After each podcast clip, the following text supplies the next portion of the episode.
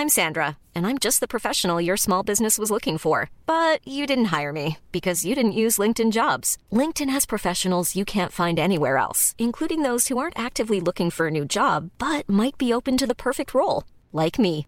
In a given month, over 70% of LinkedIn users don't visit other leading job sites. So if you're not looking on LinkedIn, you'll miss out on great candidates like Sandra. Start hiring professionals like a professional. Post your free job on linkedin.com/people today.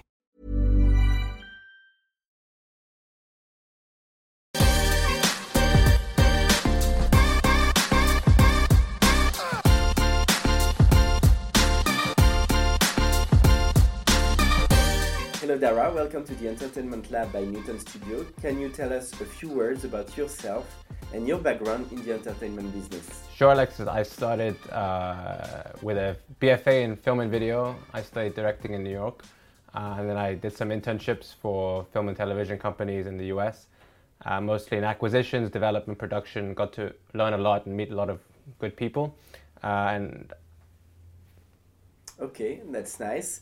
Uh, let's talk about your actual activity with the Bl- Globe Screen conference. yes. Can you tell us a bit more about Globe Screen? Yes, Globe Screen is a film and television conference that we originally ran as part of our production company once a year, either in New York or London. We used to bring together panel discussions with various executives from film and television companies.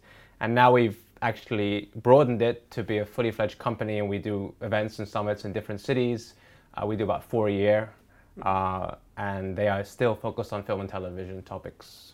How did you have the idea of Globe Screen? How did it grow? I actually tell a story. I was once attending uh, the uh, mayor's office of film and TV's uh, conference for students, and it was kind of a career networking at Time Warner. And I said, this kind of a concept is free, but it could do well in London if we brought it uh, to the UK with very good speakers and keeping it free at the point of use. And I believe Alexis was there at actually the first conference in 2009, and that's how it began. Okay, can you tell us about the, the guests?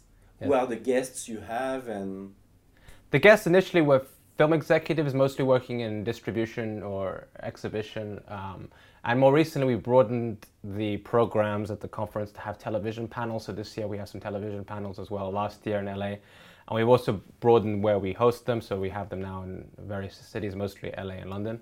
Um, so that's typically the uh, speaker profile. can you give us some examples of speakers you have? Yeah, last year we had head of unscripted programming for Epix uh, Television speak. Uh, we had the head of development um, for Black Bear Pictures, which were behind the King's Speech, and Teddy Schwartzman comp- company is now doing television um, as well. This year we're going to have uh, a senior executive at Paramount Television being interviewed by IndieWire.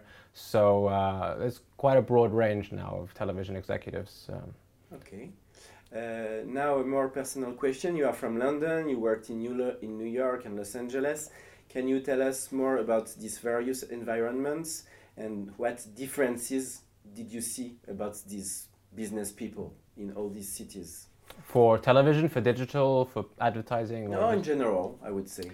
Um, I think the jobs have changed with Netflix and Amazon buying a lot of content, going to festivals, becoming aggressive uh, with the content they buy, not just being a platform now, also being a content provider. And that's created jobs in acquisitions. And for example, the current head of Amazon was previously in a more traditional job for a film and television company. Now she's been brought in to head Amazon. Um, so I think it's really the job profile has changed uh, the, more than anything else, and uh, with the entrance of streaming companies in the marketplace. And you, in, in personally, in which city do you feel the best? London. I think Los Angeles is still very strong, um, but I would actually say in Europe, France is a stronger film and television culture and industry than in the UK. Germany, I think, is still very strong too uh, in terms of traditional film and TV and the talent you can cast for movies and really great producers based in Berlin. Um, Central Europe, you know, Czech Republic, uh, Poland, uh, industry is there. Um, but certainly for you know big budget movies or big television shows, really LA is still very important. I think. So you met various key decision leaders through Globe Screen. What did you learn from them, and what did you, did you learn about the business?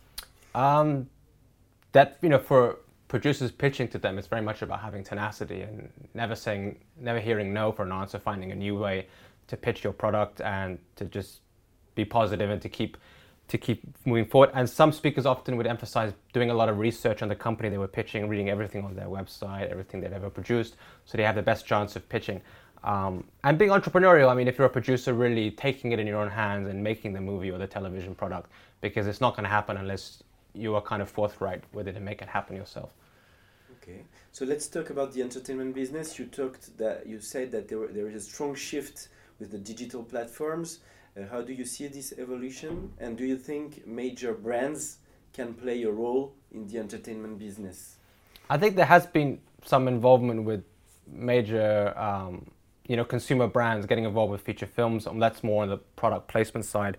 Um, but I haven't seen a really big tie-in yet with you know uh, consumer brands in like a narrative of a feature film. Although I think there'll be more, and I think Disney is very keen on having a sort of a branded experience, um, not just with companies that produce for them, but also on screen uh, who they uh, who they profile. Uh, but I think there's a lot more room for actual companies to integrate with the storytelling behind television and film pro- projects. Do you think brands can support entertainment projects? Coca, well, I think, you know, for example, if you have Evian uh, in a feature film, there has to be some kind of narrative subplot or some personality working at Evian or someone uh, taking an idea to them, or if it's maybe McDonald's. I mean, for example, The Founder with Michael Keaton is a good example. That's the history of McDonald's, but it also is a great documentary for the company and maybe even a motivational thing for, for new employees. But um, I think there can be there much more uh, integration. There's there's not really been a that I can think of a major movie that has that much product placement or that much of an integration with a major company just yet. Do you think the product placement is going to evolve, to change? Because yeah, I mean, if you're referring to like branded entertainment, that's and I know your company is involved with that too. It's been around, um, but I think I'm perhaps the best person to ask. I have the experience in brand and entertainment, but I think that uh, major, you know, public and private companies will want to get their brand more in front of film and television projects because it, the, the, audience not just is on the streaming platforms now, but they're still going to theaters and they're consuming content. So it's a great place to engage with their with their consumer, not just an outdoor poster, but something that has uh, entertainment side to it.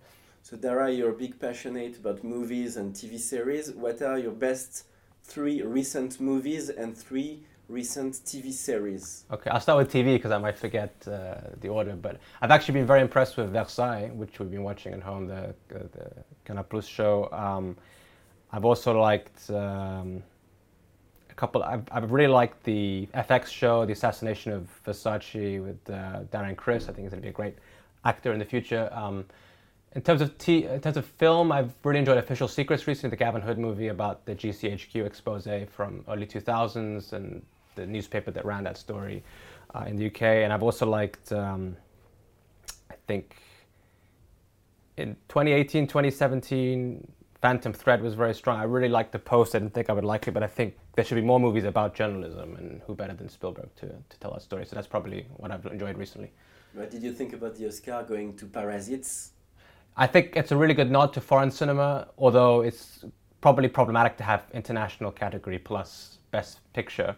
But I think it really gives international réalisateurs and filmmakers a, a, a shot at really trying their best uh, to to make the best movie they can and learning that the American market is not just closed to foreign language. Mm-hmm. And uh, distributors now too, like Neon, that distributed and other distributors um, such as Annapurna and you know that are, that are current. Um, maybe even focus features, they will maybe do more foreign language um, than they have in the, in the past. I think it shows that indeed American market stays open-minded because they gave the, the Oscar to, to these Korean movies.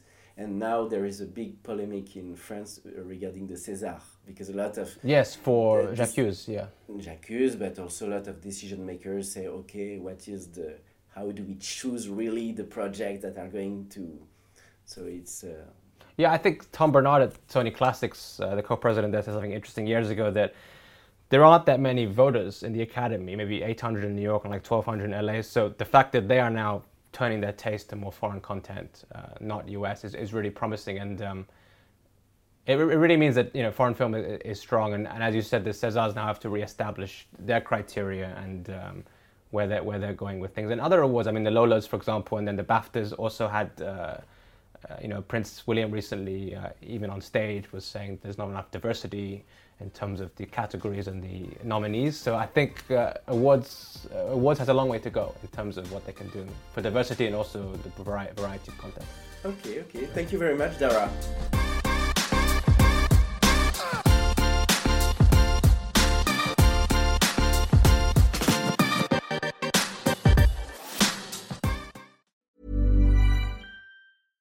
Even when we're on a budget, we still deserve nice things.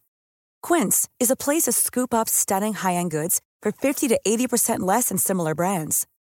They have buttery soft cashmere sweaters starting at $50, luxurious Italian leather bags, and so much more.